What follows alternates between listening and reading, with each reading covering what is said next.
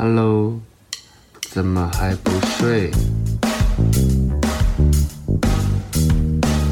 你是不是在等微眠催眠秀？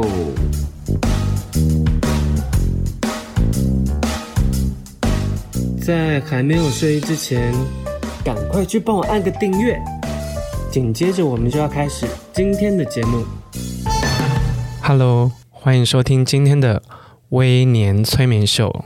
最近有一部电影叫做《倒数时刻》，哇塞！我看的时候真的是非常的激动。它改编自知名百老汇剧作家强纳森·拉森的半自传电影。他那种对生命、对把握当下的态度，让我接下来人生其实有非常大的转变。然而，电影里有一段是怀才不遇的拉森，他其实在早午餐店打工，他好不容易得到工作机会，因为他一直梦想的当一个杰出的剧作家，可是这个工作机会却跟他的剧场表演这些毫无相关。他要帮广告歌曲制作非常商业的作品，然后他就陷入一个拉扯。我在看电影的当下，我立刻想到一个好朋友，想说他看到这一段一定也会很激动吧。我的朋友在表演工作，他努力了非常多年，中间有过相似的际遇。这位就是我们今天的来宾友人。嗨，大家好，我是又仁。哦，不好意思，我今天的前演讲超久，还好啊，我刚刚很认真在听诶。好，又仁可以帮我们。自我介绍一下吗？我相信很多听众对诱人一定不陌生，但是还是跟大家介绍你你自己。嗨，大家好，我是诱人。然后我自己是一位表演者，就是广义的来说，然后是演员、主持人。去年多了一个就是新人作家的身份，嗯嗯，然后还有一个应该歌手的身份。哦，对，阿鸟威啊，对对对对对对对，都差点忘记你会唱跳呢。又人在去年有一本书叫做《我娘》，其实这一本书我，如果你有追踪我的社群的话，你就知道去年我哎，去年了吗？二零二零前年，对，哇塞，就是在我出绝交那一本，其实又仁有来跟我一起直播，然后那时候他有偷偷透露，他那时候有一本。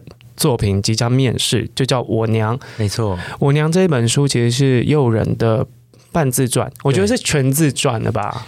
对，半半生的自传。对对对，半生，因为半自传是有改编过的嘛。可是他他就是以真人真事的方式来介绍他从小长大的家乡，然后他的他的成长过程。嗯，但他在我娘这本书里面有提到你离开家的原因。嗯。又仁，你在台北生活几年呢？我想一下哦，如果认真算，十二年。哇，那也蛮长的。嗯，二零一零年的时候来台北念大学，对，那个时候就是从原本念在台中念观光，然后后来就来台北念戏剧系。从那个时候开始，听起来是个追梦的过程。是，那你记得吗？你？离家北上的那一晚，嗯，你的心情是什么？我其实很兴奋，哦，睡不着是因为兴奋。嗯，那个时候的确有点睡不着，因为其实我在真的要来台北之前就已经有先去板桥，就是刚好我那个时候有一个学姐，她已经在台艺了，然后我是先去板桥找好房子，然后我才就是又回老家嘛，待了一阵子之后。就确定要上来，所以那一晚我其实是真的很兴奋，反而没有紧张哎，因为那个时候反而会觉得说，终于要来了。哦。对，以前是在电视上看到的，以前是在无名。哦，无名啊，有一些听众啊，你可以去 Google，没关系，无无名就是无名小卒的无名，无名小站，无名小站，因为那个时候就是国高中嘛，都是用。无名，然后那个时候在认识一些台北的朋友，也是在无名上面，所以那个时候就是对台北有一些向往，嗯，因为就觉得台北人都很会打扮，嗯，而且那个时候就觉得大家在上面经营的形象都是要么就是夜生活很多，对。对，然后网志上面都要放一些很很。很 gay 掰的英文歌，而且是不是很容易上电视啊？对，对你有发现吗？有哎、欸，你知道我以前就在南部，中那个台南的乡下，因为我这是电视儿童，嗯，我梦想的有一天我能被街访，嗯，就算是台风天也好，这不好意思，就是你怎么 怎么你怎么会台风天出来逛街？这样也好，就是我就是想说，哇，那是一个好像可以直接告诉全世界你在哪里的地方，是。因为透过那个电视，我们会你知道全台湾都看得到，然后就算即便你是个路人，你知道我们那种乡下地方，你连广播 call in 进去光宇的节目，隔天在全校都会超红哎、欸，对，不是哎，你昨天是不是有 call in？嗯，对，是我，而 且那时候平台太少了，大家都在看关注一样的东西，嗯、然后就是想说，那我猜不是很很常去街访，然后有时候娱乐百分百也会 call out，想说什么时候会到底会轮到我啊？就有这种，那我去台北会不会就有机会在镜头上？妈，我在这，就是那对对对对对，就有这种想象，因为可能有一些听众住在都会区，然后现在我觉得啦，现在的媒体跟频道太多。你好像在出现在电视上或荧光幕上，不是一件很困难的事。是，可我们那时候还经历过老三台到第四台的年代，错 就觉得哇，你有一天能在那个方盒里面，是一个很不得了的事。哎、嗯，就像我们今天录音的同时，晚一点可能有有我上节目的录影要播出。你知道我的爸妈很可爱，他会在群组跟所有人说。晚上九点看哪一台？嗯，我们家的那个什么郑世峰，因为我本名叫郑世峰，然后我们家世峰要上节目了，嗯，就他会跟所有的亲友讲，就是在那个呃，在那个乡下，在那个南部那个地方，大家还是会有一种，就是那是一个一般人进不去的小盒子。对，然后我那时候来想要来台北，就是冲着一股劲，有一天是不是不要求上电视？被访问就好了，就是路人。哎、欸，你觉得什么？你对王力宏的事情有什么看法？我就每一天，然后也是很疯哦。我就是大学的时候刚到台北，我很常周末就去西门町。嗯，你知道我去西门町不是为了逛街，我是要被等。被我在等有人 cue 我。天哪！你竟然会期待这件事情？就一个很很俗气的、很俗气的想法，很高追啊！对啊，可是你呢？你我你来台北居然是兴奋的，我超不安的。应该是说我那个时候可能已经有一个做好心理准备了。他因为我那个时候来的时候大概是二十岁的时候，然后其实我当初原本以为我高中毕业就可以顺利来台北，可是没有，就没有考上第。一个志愿嘛，所以那个时候，我觉得隔了两年之后，自己对于台北的想象或者是那个心态上面的准备比较完善了。对，所以那个时候就觉得，嗯，我是准备好了，要要要上来这边了。可是你，你到一个陌生的地方，嗯，你小时候是一个喜欢往外跑的人吗？小时候是也算是。小时候比较活泼，我记得你住云林，对不对？对，云林的什么地方？斗六。可是你，我我记得就是在我们那种乡下地方，嗯、你只要出了斗六，就是外面的世界，你懂吗？你只要搭公车去市区，或者你去云林的什么。云林比较热闹的地方哦，你说比较热闹吗？对，热闹的地方，台西应该是要去 寻寻短之类的吧？因为是天涯海角的感觉。我觉得你会被台西的朋友骂，跟台西乡的乡民道歉。就是往比较热闹的地方走，就会觉得哇，好危险！我离开家好远哦。你会有这种感觉吗？我以前反而会觉得还好哎，我真的是因为我那个时候十八岁的时候，我真的是迫不及待。离开家，而且我讲过非常过分的话，就是我跟我爸那个时候讲过，我一一十八岁一到，我就跟我爸说，我真的是迫不及待离开云林，我不想再待在云林这种地方。哎，我也讲过 这么过分的话，我就跟我妈讲，因为我妈跟你爸的角色是一样，就是我们之前讨论过嘛，就是在家里喜欢情绪勒索的，然后给我巨大压力的，你是爸爸，我是妈妈。对，我妈就有一天就很冷淡的跟我，因为那时候要开学了，然后。我就很想要赶快来，嗯、然后我妈就想要拖到最后一天才载我来这样子，因为很多行李。然后我妈就淡淡的问了一句话：“你是不是想离开家里远，你考那么远的学校？”嗯，Yes，Yes，Yes，Yes，You got it。心里就会讲 Yes，然后而且还不能讲很兴奋的感觉，要说嗯，就是没有啦，嗯、要装没事。对，可是心里是兴奋。可是我跟诱人不太一样的是，我其实对。离家太远，这些会有点恐惧。嗯，然后因为刚刚在来录节目的路上，跟有人在聊天，就是我觉得到陌生的地方最恐怖的是你遇到很不友善的新环境里面的人。对对，你要不要跟大家聊聊？就是你从期待，然后变成你那时候有失望吗？觉得哇，这里的人怎么都这样？我们不是要站南北哦，大家，我是说我们新环境，新环境的人，就是跟我们原本的想象不太一样。嗯，有，因为其实那个时候，呃，可能是因为我当初先在南部，然后我接触剧团的时候，那时候也是南部的剧团，所以那时候其实大部分工作都是跟。那些人嘛，所以真的是第一次来台北之后，可能接触不管是班上的同学，或者是身边工作人，我我那个时候其实我发现一件事情是，大家会比较疏远吗？就是那个心心的距离 是 heart 陈陈奕迅的歌吗？我相信的距离，很想哼两首，哼哼两句，就是你有一种感觉，就是大家除了工作之外，就不会有太多糟心的时刻。可是你你很特别，因为你是直接校园跟工作外界的状态是并存的哦，对，可能都是相关的事情。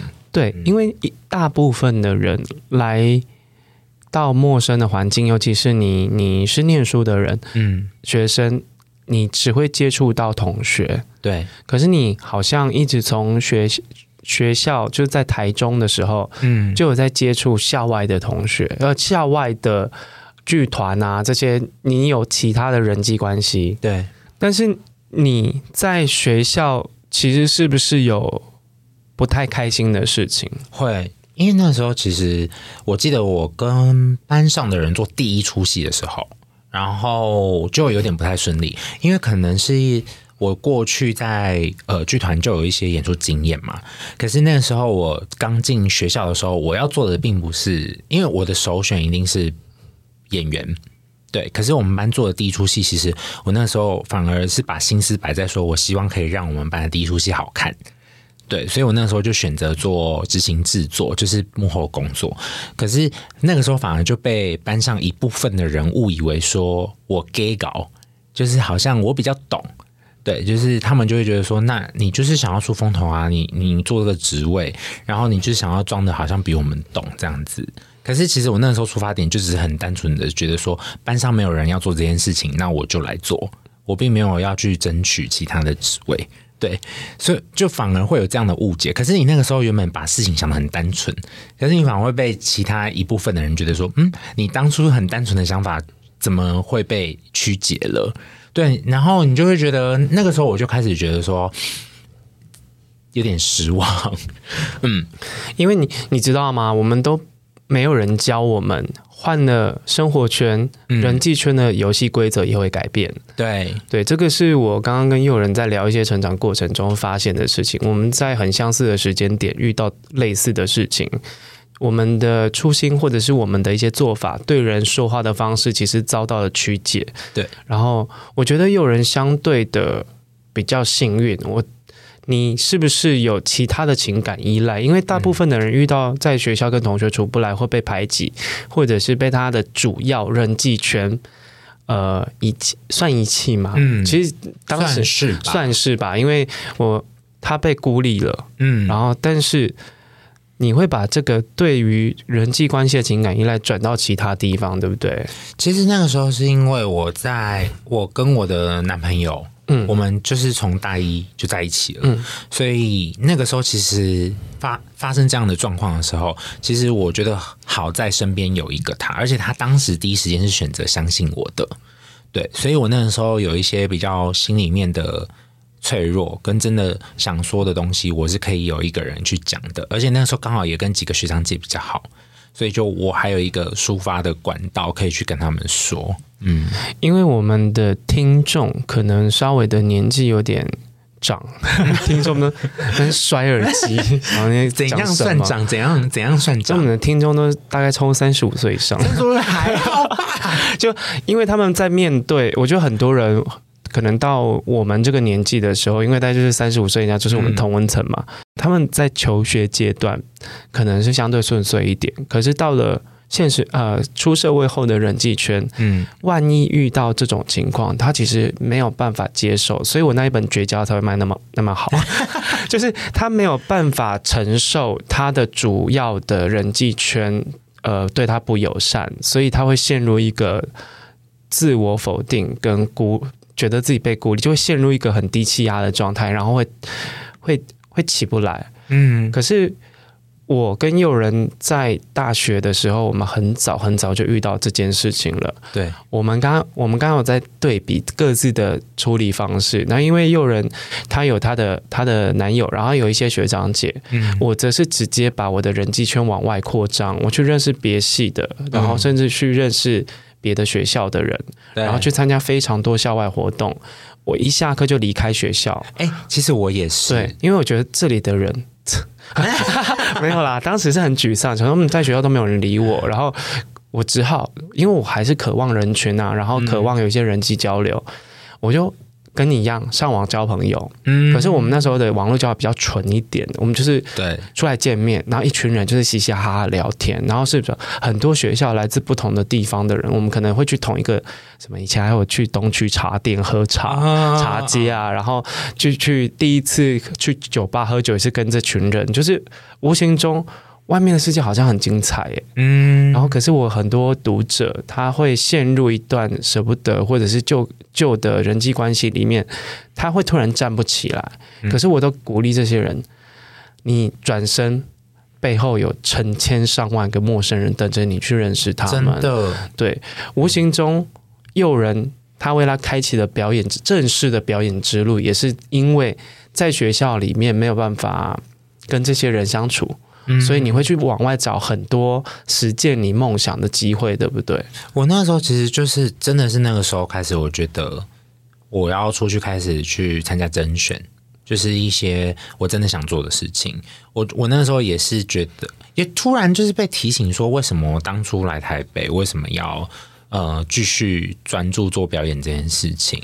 可是其实。反而我觉得很奇妙的一件事情是，我反而我开始往外求，然后开始去做一些真的想做的演出或者是工作，反而学校这边也就顺了。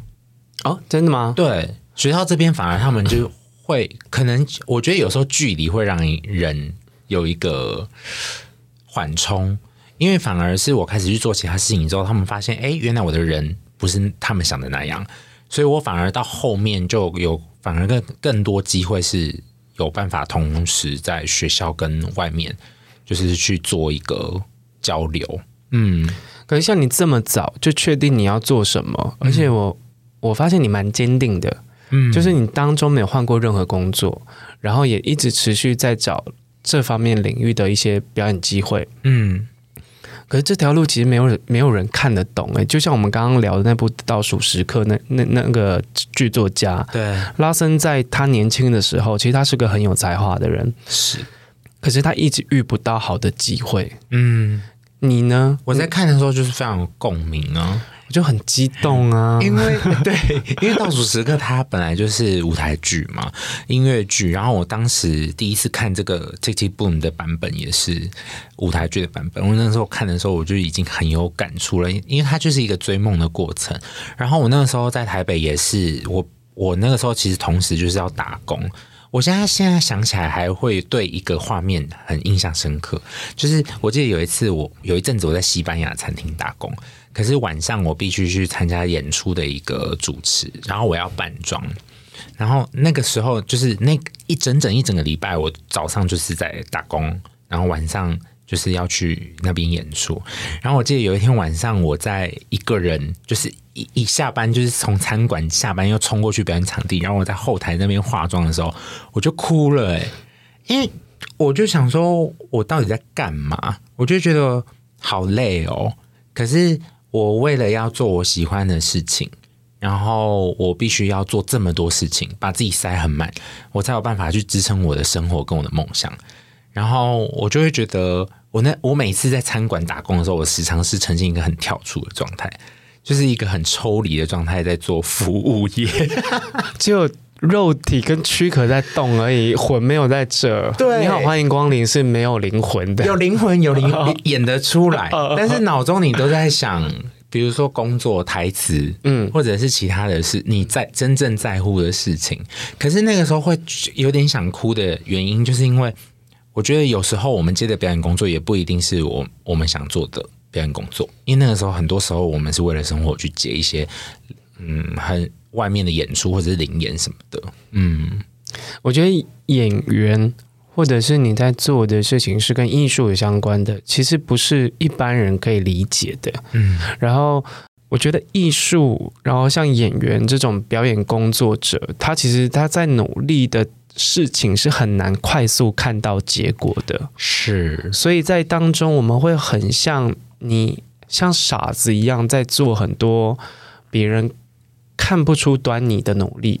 是，然后就像诱人诱人一样，就是他可能一边端盘子，然后晚上还要去排戏，嗯，然后去演演出，即便他薪水很微薄，嗯，可是他觉得只要有一点点演出机会，就可以去支撑他的梦想，嗯，可是很多人在途中都会很快就放弃了，嗯，因为其实面包还是很香的，钱还是很好用的，可是。你自己有因为经济状况或是现实状况去思考过要转行这件事吗？应该很多次吧。每一天，每一天看到家里的米没了的时候，就很多次了吧。就是在台北这这十二年，我觉得起码十次有吧。就是你到每某一个阶段的时候，你就会，你只要没办法生生活下去，你就会觉得说。你就会常常像我刚刚讲的，你就会跳出来说：“我到底在干嘛？为什么要做这件事情？”然后，但我觉得我幸运的点是，我很早就让我爸妈了解我我在做的事情，就是在台来台北之前，我就找他们来看戏。然后那个时候我，我觉得我就只能用这样的方法，让他们真的了解我平常到底在做什么。然后，的确，我的家人也是真的来看戏之后，他们真的理解为什么我喜欢做这件事情。嗯，然后他们很支持我，所以我觉得好在我很早的时候让他们知道我在忙什么，我到底为什么喜欢这件事。很多像你一样的人，或者是他在做创作的人。不管是音乐也好，可能有些现在比较红的一些影音创作者来说，他们都会面临一一段时间是他们有很好的机会可以去赚很多钱，对，或者是他们已经被钱或者是生活压力、房租这件事情缴不缴不出来，感到压迫。就像我们刚刚讲的，我们那个女演员朋友，嗯，就是房租要缴不出来了，然后你还在坚持那个梦，那个梦会不会只是个梦？你有没有想过这件事？我现在有时候还是会觉得生活压力很大，啊，对啊，因为在台北什么都 要交好多钱，月初月初觉得哦，刚刚不是有一笔钱进来的吗？哎，不见了。对，而且我觉得可能是有时候我们在做创作，我们很多时候还是要自己掏腰包去投资很多东西，然后那些制作都是需要钱的。可是现在你又会觉得常，我真的常常觉得我们付出的东西。那个效益跟回来的东西，就是我指的是比较物质上的啦。真的有时候你会很失落，哎，票房就直接讲票房好了，就是你做一出戏，最后得到的营收扣一扣，哎，打平，再白忙一场。对，你有这种无力感哦？会啊，现因为包含现在在做网络创作嘛，也是常常会觉得说，我要不要不要做了？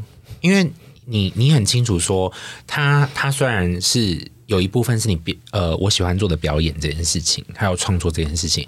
可是还有很大一部分是你还是要顾及说，那你你做的这些东西，它到底能不能去？你真的开心吗？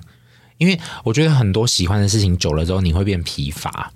对，然后而且 maybe 你还是有真的很多你想做的作品，是真正你必须要花心力去耕耘的作品。可是其实我觉得网络时代做。这些东西有时候对我来说，其实还蛮像素食的。对，大家看了，可是他们不知道说那几分钟你必须要花非常多的心力或者是钱，对，去做出这些东西。所以那个不成正比的东西久了之后，你就会觉得很无力。我觉得流量这件事情其实很迷人，但是它也很很吓人。对。因为它会让你很多努力，好像就被最后的观看人数决定了。嗯，对，就跟你好好做一出戏，然后你从头到尾都非常精细致的去做这件事，最后两个人来看，嗯，对，那种感觉是一样的。可是我自己啦，我也给正在努力创作自己喜欢做的事情或作品的人一个经验分享。我觉得我这几年反而很自在，因为我终于知道什么叫做工作，什么叫做创作。我以为创作跟工作永远都是可以一起的，可是我觉得那是一个最最理想化的状态。可是我没有那么幸运，我必须要去做很多可以为生的工作。那那一件事情，或许是我利用我的才能去做的事。但最终，最终能能让我活得很开心的，一定是创作。因为应该大家都有试过那种不用命题叫你创作写作文，然后不用设定主题叫你随便画。你知道你要随便画的时候，那那个东西就叫消遣。是。对，就是随性所随心而至的东西，全部都是消极，都是乐趣。可是规定说，哎，三分钟以内，现在要叫叫你在淡水街头画一个人像速写，然后这个东西要卖一百块钱。嗯，我要两天就不想做了。嗯，所以我就知道说，哎，我的兴趣这件事情是非常珍贵的。我的兴趣是尽量不要跟钱会有会有挂钩。可是如果说这个东西以后能变钱，那当然是最好。但是我不要期待。要靠我的兴趣赚钱，所以我大概几年前就把这件彻底切开了。我可以一直做所谓的商品，说我的我的商品就是那些东西做了是有价值、有代价出现的，而且它投资报酬率相对高的。嗯，因为其实钱也是我的安全感来源。嗯，热情对于创作热情，然后对于你你喜欢的工作，这个也是一种安全感。可是当你没有办法两全的时候，你只能先择一。对。然后我就是仔细想一想，嗯，没有钱吃饭，我只有在那边高高兴自己创作，嗯，那个太太太不太遥不可及了，真的，我得先喂饱自己，然后有本事我再去做创作，嗯，所以我好不容易花了几年的时间找到这样的平衡，然后其实我发现又有人在这个过程中，你是不是很早就经历这一段现实跟理想的拉扯？我完全，你刚才讲的时候我完全懂，这就是为什么我后来。会做网路之后，我又回到剧场去做戏，因为以前单纯在剧场的生活真的很辛苦，我必须去。连我现在我回去剧场，还是碰到一些比如说幕后工作者，他们就说：“嗯。”我很久以前跟你合作，你不是平面设计吗？为什么你现在变演员？因为你什么都做，对不对？对，我那时候除了做演员，我可能同时那个月我一档戏是演员，一档戏是平面设计，或者只是另外一档戏我是执行制作。对，所以我可能碰到比不同剧组的人，他们都以为我是那个身份。哎、欸，我超有感的，你知道，因为我现在还有一个工作身份叫造型师。我在转换这个过程中，我觉得我会把很多时候的角色分得很清楚，嗯嗯，我就会退到很末。即便这些团队。或者是化妆师，或者是摄影师，其实都是我认识的人。可能之前我的是编辑身份，或者是我是被拍的那个人。可是我当我抽换到造型师的时候，我就会讲一句很，我觉得很实在的话：我今天来赚钱的。嗯，就是、完全懂。对，大家就会觉得，嗯、啊，你你怎么还需要做造型啊？你现在不是不是作家，然后你不是有很多其他工作机会，你怎么还会想要接造型？嗯，我说没有，我就是赚钱。嗯，因为。时机待待，你也不知道什么时候会没有这笔钱赚。可是我是那种很喜欢工作的人，因为我觉得某一种程度，它替我带来了安心感。嗯，我会很认真的工作，然后我很认真的去放假。对，然后什么都没有的时候，反而才空。嗯，所以我我在经历了像诱人一样理想跟现实拉扯的过程中，我先跟现实妥协，这真的是必要过程。嗯嗯，然后我遇到很多。读者吧，就是来参加讲座的人，他们太过，也不能说他们太过理想，他们太孤注一掷于他们的理想。嗯，其实那会让你身边的人很担心。那你的爸妈虽然接受这件事情比较早，可是你有没有快要撑不下去的时候，就是很想要低头，然后跟他们说：“对，我现在就是很穷。”有啊，我刚。退伍回来台北那时候，也是我刚做网络那一年。然后因为影片有一次爆红了嘛，可是其实那个时候外面的人看到会以为就是，哎，你被别人看见了，秀娥对不对？不是那个时候是啊，唐老唐老师，唐老师先红。对，那个时候其实大家可能不知道，我那时候因为我还是要同我那时候还是有很多剧场的案子，可是其实有一度。我真的是已经我没办法生活，所以我那时候有直接跟我爸妈说，就是我我没办法了，对，而且我那个时候真的有一度怀疑自己说，我真的喜欢做我现在在做的事情嘛？包含就是拍摄网络短片这件事情。所以那个时候就是有跟爸妈寻求。就是金钱上的协助，抖内一下，妈妈给抖内我房租吗？对，因为那个时候大家真的不会知道说，因为可能那个时候影片出来，然后大家还看到说，哦，你有在曝光或什么的，可是你根本就没有时间去解释说你真正想做的事情是什么，因为那个时候大家要看的就是话题，而且他也不会知道你背后其实你这个月房租付完，你就没有钱吃饭的了。就是人人前体面，然后最后回到家，哇，存款只剩几百块，对啊，感觉超差的。啊、是那时候很，其实还讲直接就是低潮，对，只是没有那么直接跟大家讲过。好，休息一下，下一段节目又有人将跟我们分享坚持梦想，还有他的单身租队友。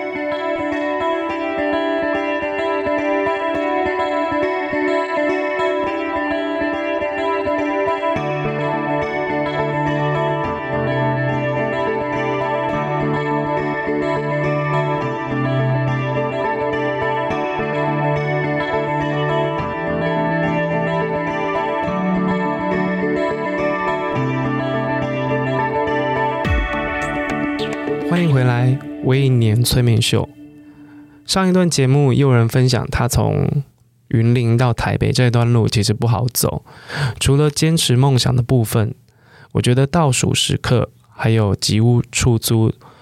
这电影让我感动的是拉森跟他朋友之间的感情，尤其是室友，他有一个室友叫麦克，室友其实有一个很好的工作。就是他比较早认清现实，然后他就去做了一个比较好的工作。然后他做了好工作之后，他发现，哎，这个电影的主角拉森，就是也是我们今天在讲的这个剧作家，他还是很辛苦，可能要去打工啦，然后一直没有好的工作机会。他就默默的介绍很多工作给他。他们这些本来不认识的人，或者是他跟室友麦克也是好像从小一起长大，对不对？嗯。他们在这纽约的大城市里面支撑彼此，然后看见对方潦倒，过得比较好的那一方想尽办法帮另一方找机会，这种情感呢、啊，我觉得比家人还要更可贵。然后诱人其实在二零一九年有主演一出舞台剧叫《单身租队友》，他就是在讲这种像家人般的室友感情，对不对？嗯，诱人啊，你。离家到现在其实已经有十几年了，对不对？嗯、对。你知道我们说异乡人其实都还是会有乡愁，然后都会有想家的心情，然后还有对人人的情感依赖嘛。你如何要摆放这种你在异乡，然后有一个情感寄托？我其实有这几年就是在台北，真的搬了好几个住处吧，然后中间有经历过一些室友的经验。我觉得室友其实真的算是一些成长阶段，或者是你来到新的城市的时候，一个蛮重要的，我觉得算是一个蛮重要的陪伴。嗯，就是自己有经历过，不管是求学阶段或者是毕业之后，就会觉得现在回想起来，即便发生一些不一定是那么好的事情，可是现在回想起来还是会觉得，哎，还蛮。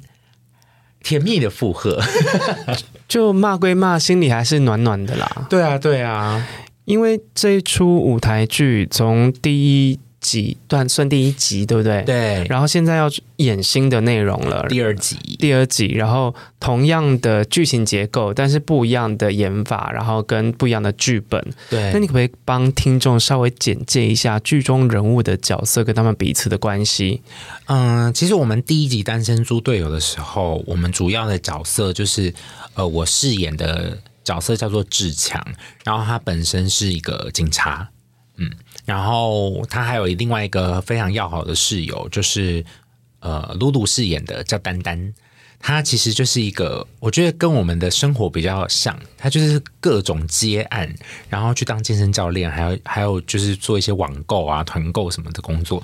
然后另外一个年纪比较比较大的就是呃，Kim。他也是表演老师，他所饰演的凯莉这个角色，他是一个剪接师，就是主要是这三个室友，然后另外两位，呃，一个是饰演丹丹的男友，就是阿 B，对，阿 B 就是一个渣男。然后另外一个角色是老爹，因我相信这几个演员就是很多剧场观众一定都知道，老爹是饰演就是呃他在里面叫 Michael，然后还有饰演其他不同的角色。Michael 是我这个角色志志强的同事，然后志强也是爱恋着他这样子。哦，他暗恋 Michael 对不对？对对对，对，对，因为我有我有去看第一集，嗯，然后我被里面的那种。就像你讲骂归骂，但是大家还是很好那种心情触动，你知道吗？对。然后你知道我那时候跟谁去看 Judy 啊？对。然后 Judy 是我大学的室友，然后我们就看的时候就说：“嗯、对，我以前在家就是会这样。”哎，新的新的戏里面，其实我有看到一句话很有感，嗯，因为这这句话应该第一第一集就是用同一句话吧？对，第一集就有出现过这句话。你有没有比家人更像家人的室友？嗯，你有吗？有，但就是因为呃，我先讲好了，就是我之前有碰过一个室友，是我大学时期的学姐。然后，因为他那个时候会搬过来跟我住的原因，就是因为他刚失恋，所以他一进来我就看过他这各种脆弱崩溃的状态。戏剧系的学姐，戏剧系的学姐，那一定更疯，很疯，而且他又是狮子座。我现在没有骂狮子座的人，可是炎上，他真的是一个非常外显的狮子，他就是有各种情绪，他就是直接在我们家客厅释放。所以他那个时候就是刚失恋的时候啊，就是会晚上打电话给他妈妈。然后半夜大概两三点，你就会听到他，他原本前面好好的跟他妈讲事情，然后讲到一半就说，他就会说：“妈，我失恋了。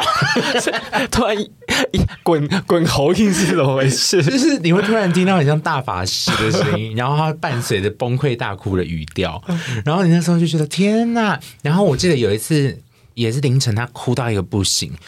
然后他讲完电话之后，他他一个人在房间啜泣，对。然后那个时候还有我跟我男友，我们他一讲完电话，然后在我们两个就冲去他房间，就是给他一个拥抱。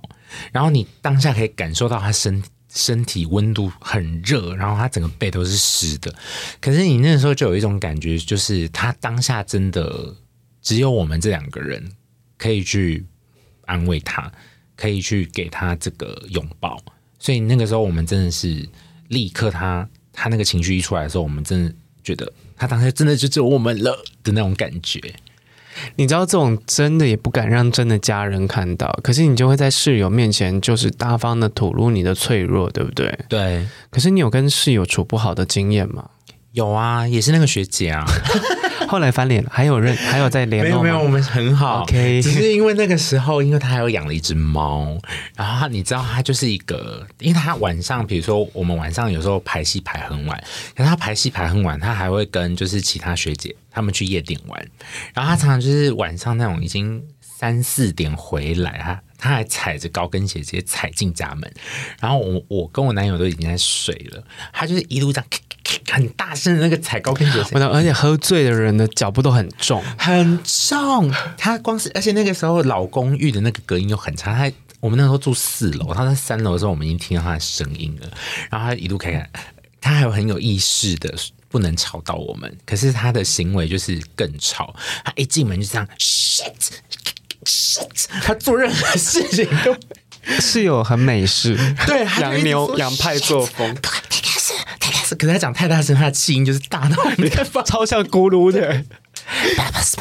而且那时候我还记得有一天，就是我晚他去玩之前，我还提醒他说：“你反正你。”隔天你一定要给我清点猫砂，因为他的猫砂盆就放在我的书桌旁边，已经没清很炸到一个不行，然后味道已经炸到不行。然后你知道，他就是可能我学姐她就有一种说，哎，反正如果我他没清，我们会帮他清。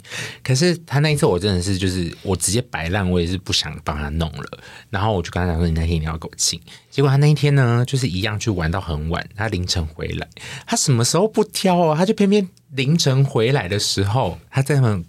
清猫砂，他半夜很吵，很吵，很大声，然后他还拿那个塑胶袋，一定要大黑大黑塑胶袋，对不对？对，然后还还在那边，他一样就是在那边啊，就你就听到那个猫砂盆，然后他一样一直伴随着他的 oh shit shit，然后我跟我男友就很想。就很想起来杀了他，肢解他，反正就跟大黑塑胶在一起绑在一起丢掉，大家也没人发现。对，可是我觉得现在回想起来会觉得很好笑的原因，是因为他记得我们提醒他要清猫砂了，他也会怕我们生气，可是他就偏为什么不挑隔天早上起床大家都清醒的时候去做这件事情？他就是偏偏要你喝醉酒回到家，然后在那边清。好欠杀，你知道？养猫这件事，因为我其实是对猫毛过敏的人，但我人生中我非常多室友养猫，我室友养了三只猫，然后我大学又有一个室友养了一只波斯猫，长毛猫，全部都是长毛，很可怕。波斯猫很可爱哎，no no no no，他们在换季掉毛的时候，你家就是白雪纷飞。有一段期间，我们。不知道屋子里哪里风水不对劲，我们全部失业，然后我们就笑说，我就消遣那个什么，消遣我的室友，因为他失业还要养三只猫，其实很可怜哇。然后就很他没有清猫砂，我就嘲讽说，你饿了可以把那些吃掉。他说没钱好饿，我说你去吃猫砂啊。Oh my god！然后就会这样一直一直故意刁他这样，可是他就是不会生气。然后在那一段大家都没有工作的时候，我们已经穷到。五，人家说五穷六绝，嗯，我们是穷到无路可退，然后每一天我们都不敢出门，睡醒就是在家看。你知道我们的唯一的消遣就是那时候还有 M，现在还有 MOD，就买一部电影可能要三十块六十块，我们一起凑钱买一部 MOD，从早看到晚，就很可怜，就是同一部片要一直轮着看。哎，比如说我们今天讲那部《吉屋出租》，嗯。你看了吗？早上看了，我晚上好无聊，再看一次好了。嗯，就我没有钱再买 cable，就是什么都没有。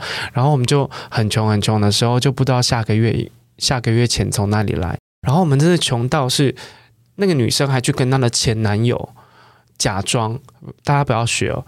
假装要复合，然后去去想办法看她前男友可不可以给她一些生活费或者什么的，然后或是试出一些好意，看那个男的会不会请她吃饭。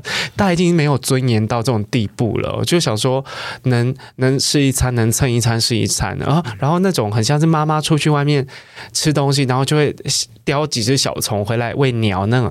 她每次出去吃饭，因为她可能比较吃得开，她每次出去吃饭都会故意打包。嗯，点很多打包，然后回来说：“嘿，今天一家菜，就那种感觉是哦，现在想起都还是会哭。哦，就那种室友已经代替了家人，在我我们自己生活的时候去照顾我们。是你有你有这样子的经验吗？我的话，应该就真的是我的男友哇，嗯，那一定是更担心，因为他真的看过我各种非常状况不好的时候，然后。前面有讲的那个，我二零一六年那时候的状况，就是因为他为了要专心跟我一起做创作，所以他也把他的工作辞掉。对，然后那时候我们就经历，就是我们家的米真的只剩下两一杯还两杯吧，然后我们吃了大概三四天，我们就一起吃，然后那时候也不敢就是跟 任何人说，任何人求救。我记得那时候我还有跟。一个朋友打电话吧，有一次我们真的是已经穷到，我们直接就是我们只有那时候我还我有一张信用卡，可是真的身上没有存那个什么存折里面真的没有现金了。然后我们是拿那张信用卡，反正想说就刷吧，我们就去去那种能能刷卡的餐厅吃，反正刷一刷，下个月就看钱哪里来，我们真的拿来缴费。好亡命天涯的感觉。对，然后我们那个时候，我我跟我男友就走在路边，然后我们就一直找那个可以可以刷卡的店，因为那个年代刷卡的店真的不多，真的。然后我就觉得天哪，就真的，我觉得他真的是陪我走过非常多这样状况的人，就是要讲那种室友很穷，然后互相救济。我可能我我们还在家开一集，因为我们真的太穷，真的太穷了，真的太穷了。然后以前就是只要有什么凑什么加一块的，或两个两件的，我们一定是会挑那个两件的。嗯、然后一阵子我们很迷十元商店啊，还有那个集齐品，有卖集齐品食物的，那个真是我们的救星哎！而且以前那个时候都跟 seven 店员就是很熟。我有一个同学在 seven 打工，然后是我。台南上来那个那个女同学，从我国中、高中我们全部都同校，大学同校。然后她大学就在便利商店里面打工。然后她知道我很穷，她还说今天晚上十二点你来什么叉叉叉便利商店，就是你在门口不要进来，嗯、我拿出去给你。对，哇，整袋玉饭团也比，然后还有大汉堡包子，然后就会说哎呀开心，然后就会度过一天。可是我觉得跟室友最。最感动的是我们是同一艘船，我不知道那种革命情感哪里来的。我拿到一袋面包，一定是回去分室友吃。对对啊，那种情感真的很难得哎，真的，这跟你创作《单身租队友》这个初心是不是有很大的关系？就是其实。单身租队友第一集的时候，我们那个时候就是想说，这真的是一个社会现象诶，因为我们这个这一代真的可能三四十岁的人，大家还是会很常一起住在一起，就是因为我们现在什么都很贵，不像爸妈他们那个年代，所以就是这个现象，就是世界各国其实都有这样的状况，所以就变成说，丹丹、志强、凯丽他们三个真的是一个相依为命，然后不管是感情上的问题，或者是工作上的事情，大家都要互都会互相分担。然后去想到彼此，然后你会用尽方法去帮对方想办法。可是就是因为这样，就是你的心放的很重嘛，你的情感放的很重，所以当他又发生一些事情，或者是他真的又在那边耍笨的时候，比如说丹丹这个角色，他又跟那个渣男男友一直放不下那个男友的时候，我们这两个室友就会觉得很生气，就是同仇敌忾，觉得说你是白痴吗？你为什么放不下一个渣男？对，然后就是到这一次，我们今年要第二集了，就是如果没有看过第一集也没有关系，因为其实我们第二集还是会让观众理解第一集各自发生的状况。是连兜得上的，不用刻刻意觉得说哦，第二集我没有看第一集，而且一第一集不会再演，目前是不会再演啦。对，目前不会再演，所以大家可以不用担心，因为你可以一进来，我相信真的是一开场你就会感受得到说，哎，这三个呃室友的感情非常的深。然后那个状况真的也会像刚刚威廉讲的，就是你很快可以带入，就是自己曾经跟室友的相处的模式。包括我我看完第一集，就很多什么生活习惯上的不同啦，然后价值观的不认同啦，就是你过这样的生活，我就印象很深，好像你在骂露露还是骂谁？嗯，就你过这样的生活，对，然后最后把自己搞成这样，对，就然后好像你白忙一场。然后那个第一集一直在跟他吵架，对，然后他又很倔强，他又他其实有点没自信，他也觉得半信半疑对自己的选择，嗯、可是他又不想要跟你们服输，对，就那一段超级有感呢，因为某一种程度感情好的室友啦，可能你看过我前面前面那一本绝交，然后再看我忙着孤独，会觉得说啊，威廉室友是不是都很恐怖？我说没有，但是我还是有好的，等下以后的作品再介绍。可是 好的室友，其实你。那种血浓于水的情感真的很难以言喻，哎，对，你看他被渣男欺负，你看他吃有一餐没一餐，你看他白忙一场，嗯、其实你心里都很担心，可能比自己的亲生姐妹兄弟都还担心，对，因为他就是一个生命中、生活中一个跟你一直紧紧相依，他就在隔壁房门，叩叩叩的地方，然后他哭他笑，其实你会跟着他一起，我就看这出戏最。最强大的共感是来自于这，你会我脑中你知道吗？我看第一集的时候，我脑中是跑马灯，从我搬离家第一天遇到第一个室友开始跑，不是要挂了，就是就是觉得说，哎、欸，好多画面一直飞出来，然后就很想跟台上的诱人跟露露说，对，骂死他，真的。而且我们真的是演完第一集的时候，我记得。当呃，好像是二零一九年吧，因为我们那个时候就跟大家说哦，二零二零年，然后我们就说二零二一看不到猪队友了，因为我们需要一个新的筹备期这样。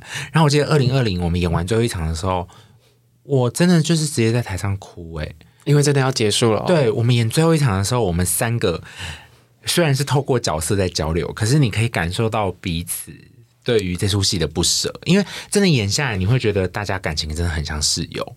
因为我们在演室友，可是那个情感是很像，真的一起在经历一些事情的感觉。你知道，我人生一起住过最久的一群人，大概好像是四年半，快五年。嗯，然后因为真的大家有一些是各自的状况发生，有一些人因为我那时候身心状况不是很好，我想回台南休息一阵子。然后有一些人可能觉得，呃，有一些感情风波是因为室友引起的，他就觉得这个这个。家他住不下去了，然后最后撑不下去的时候，大家就决议好，就住到什么约租约到期。嗯，然后又我有我有在我的新书里面写，就是我们一起拍了一张拍立得，然后上面写永远的家人。嗯，好感人哦。对啊，就是这个情感，觉得就很像是诱人这出戏《单身组队》的嗯情节，对不对？对。那最后你要不要再跟听众朋友宣传一下哪里可以买票，然后什么时候开演这些？因为你知道听到会很想要立刻看呢。呃，这出戏呢，我们在一月份已经开卖了，然后大家可以上 OpenTix，就是买到我们《单身租队友》第二集的票。嗯，然后这一次在新北艺文中心，还有台中中山堂都可以看到我们的戏。呃，台北场、新北场、新北艺文中心的场次就是五月六号到八号，然后台中中山堂是五月二八、二九这两天。嗯，哎，台中。嗯，你们居然要去台中演？对，因为我们上一次在台中演也是中山堂，然后反应很好，所以而且刚好那个黄路梓茵露露也是台中人，然后我们制作人也是台中人，所以他们就是觉得说第二集一定还要再回去台中演出。这样，你知道吗？台中其实看表演的风气蛮盛的，嗯，因为在台北有很多选择。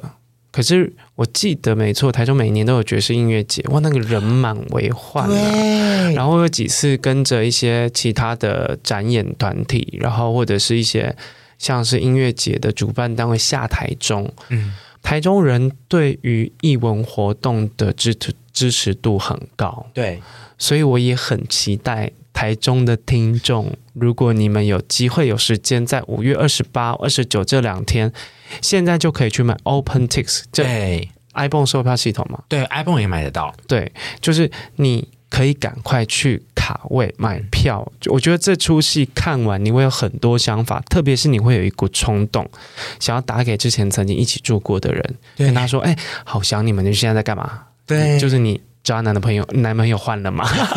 就是一直想要确认大家的安危，然后很想要跟这些曾经跟你一起住在同一个屋檐下的朋友见上一面，或是找他们直接来看戏。对，我印象很深刻哦，就是倒数时刻电影里，拉森的经纪人告诉他，作为一个剧作家，你不会因为一出作品就登上事业巅峰，而是要需要归零，然后再写下一出。在这个过年前夕，很多人可能各自回老家过年，但仔细想想，这一年出门在外，那位最照顾你的人，围绕在身边给予你力量的人，让你可以一直归零、一直前进的人，其实是最值得感谢的。好，节目的最后也再次叮咛大家，赶快去。OpenTix 系统 有点难念，OpenTix 系统去订《单身租队二》。嗯，对，好。那如果你喜欢我们的节目，然后喜欢诱人，你可以去搜寻诱人，就有很多他的那个 YouTube 频道，然后 IG、Facebook 你可以追踪。然后喜欢威廉催眠秀的人，也麻烦到各大平台帮我们按下订阅，然后在 Apple Podcast 留个五颗星评论。好，谢谢大家，谢谢诱人，谢谢威廉，好，新年快乐，新年快乐，拜拜，拜拜。